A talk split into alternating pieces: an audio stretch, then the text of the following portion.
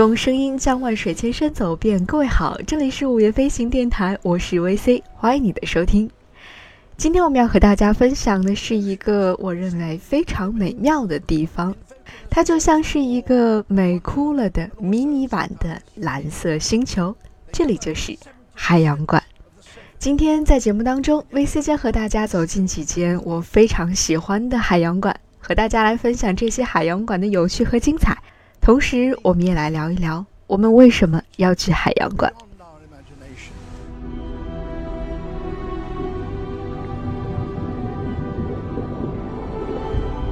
碧蓝的海水，跳跃翻飞的海豚，绚丽夺目的热带鱼群，闻所未闻的奇特的海洋生物，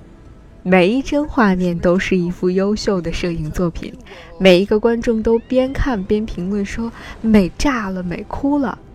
这就是在去年强势回归的 BBC 纪录片《蓝色星球》。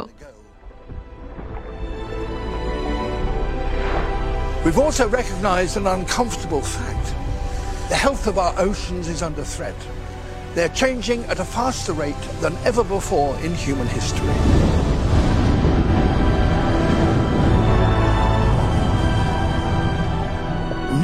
Has there been a more crucial time to reveal what is going on beneath the surface of the seas.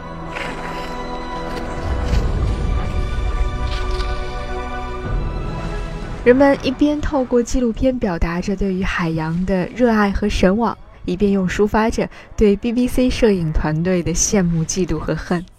但是幸运的是，在这个世界上，除了 BBC 摄影团队之外，我们大多数人还有另外一种选择，那就是世界上的一些非常优秀的海洋馆，可以帮助我们来弥补遗憾，为我们还原那个美哭了的蓝色星球，也在努力打破着人与自然之间的那层玻璃墙。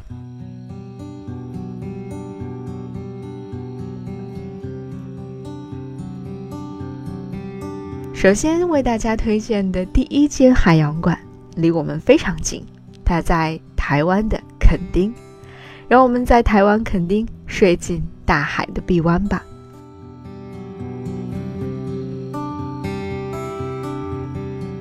夜访鲨鱼先生，和企鹅一起入睡，被晨曦和热带鱼群叫醒，清晨和白鲸安静地独处一会儿。这或许是和大海亲密接触的最完美的几种方式了。在台湾垦丁的屏东海洋生物馆，你可以安心地睡进大海的臂弯。当夕阳缓缓落下的时候，熙熙攘攘的参观人群纷纷离开。这个时候，属于你的蓝色星球之旅才刚刚开始。这就是屏东海洋生物馆特别推出的海洋馆夜宿项目。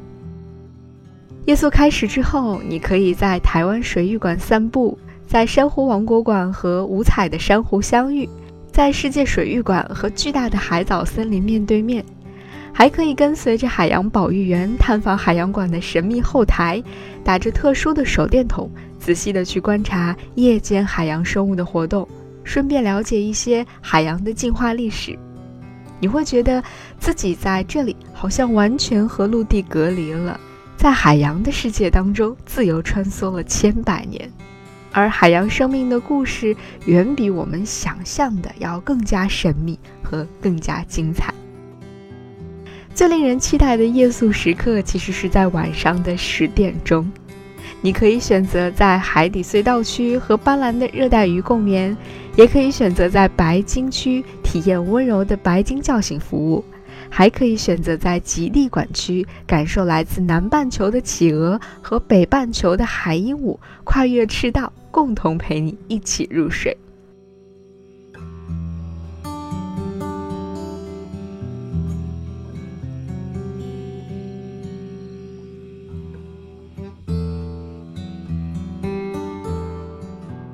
在平东海洋生物馆夜宿的十八个小时当中，你的眼睛几乎始终都会被大片的蓝色占据，耳朵里会听到白鲸的叫声，也会不断的听到关于海洋生物繁衍生息的有爱故事。这个时候，你的好奇心就会被一次一次的满足，内心也会一次次的被治愈，对于海洋和海洋生物的爱也会愈加的浓厚。而且更多了一些科学的意味。在我们很多人的印象当中，夜宿海洋馆好像是属于小朋友的活动，但是在屏东海洋生物馆，你会发现这是一个任何年龄段的人都无法拒绝的巨大的来自海洋的诱惑。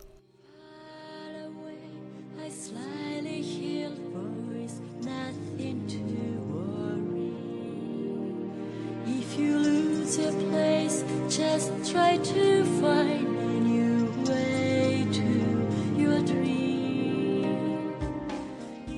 离开台湾，我们前往日本的大阪，在这里，我们一起沉迷生命之环。拥有火山活动的地球和存在于地球上的所有生物彼此相互作用，从而形成了一个生命体。这是英国科学家詹姆斯·洛夫洛克提出的盖亚假说，也是日本大阪海游馆设计的灵感来源。作为世界最大级别的水族馆之一，大阪海游馆从建筑设计到展览的策划都可谓是独具匠心。它的建筑外观是由蓝、红、黑三种颜色覆盖的，分别象征着水、火和地球，与其独一无二的环太平洋火山带的主题有相互的辉映。而环太平洋地区也因为地壳的运动和寒暖流交汇，形成了。海洋生物分布最密集、最多样的生命之环。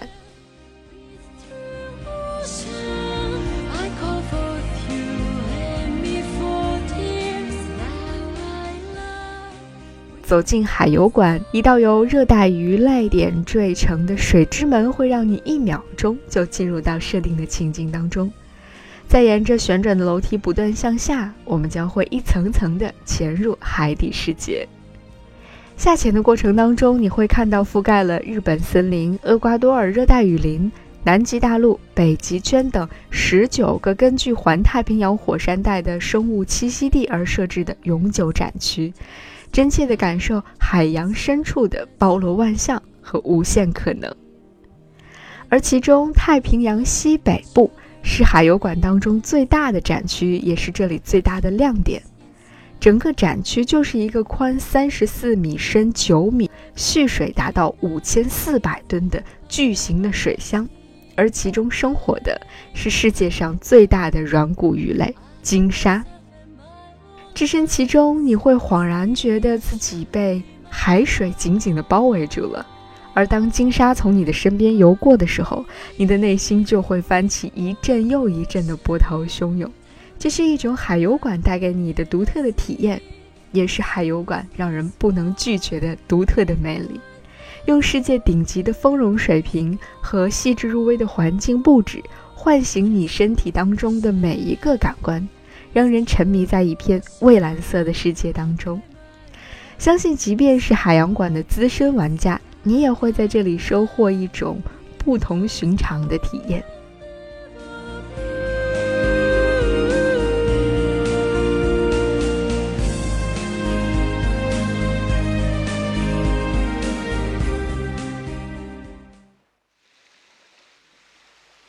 离开北半球，让我们到南半球的悉尼去看一看。悉尼拥有着南半球的海底总动员。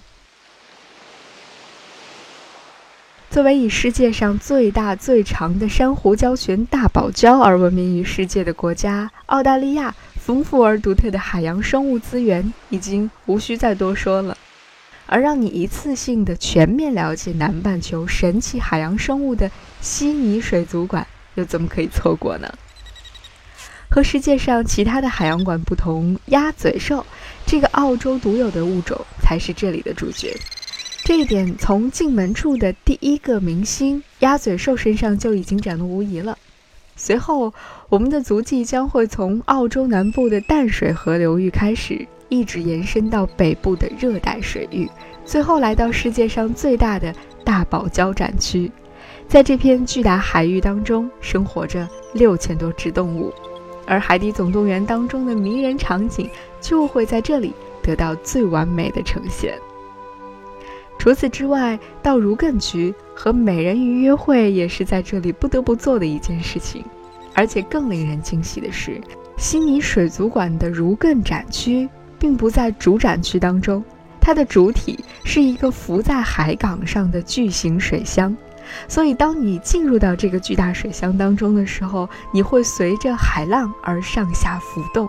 身处其中，你会真的觉得自己好像漂浮在海上一样。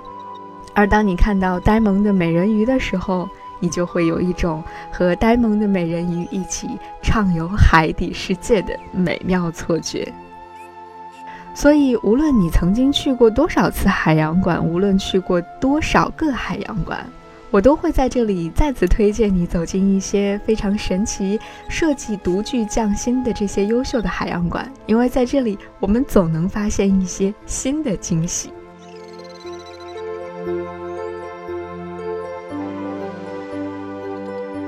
尽管海洋馆的存在和动物园的存在一样，都不断的引发着人们的争议。但毋庸置疑的是，世界上许多优秀的海洋馆，他们在普及海洋物种知识、传递保护海洋生物理念等方面所做的努力和成绩是非常显著的。透过这些精心设计的场馆和展览，我们作为普通人，终于能够更直观地去了解到蔚蓝的海水下面隐藏的神秘的世界。而这无疑是打破了人与自然之间那堵玻璃墙的最好的方式之一了。印度环境保护运动家巴巴迪奥姆曾经有一句非常著名的演讲词，他说：“归根到底，我们只会保护我们爱的那些事物，而我们只会爱我们了解的那些事物，但终究我们将会了解我们被教导的那些事物。”感谢这些用心而且非常优秀的迷你版的蓝色星球，正是这些海洋馆，让我们与海洋熟悉，被蓝色治愈，更在其中渐渐学会了如何去爱这个蓝色的星球，在其中被教导，然后学会去用心的爱。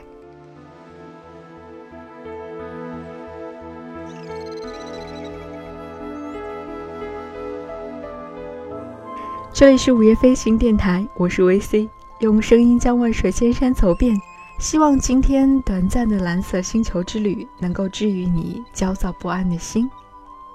今天的节目就是这样，感谢你的收听，我们下期节目再见。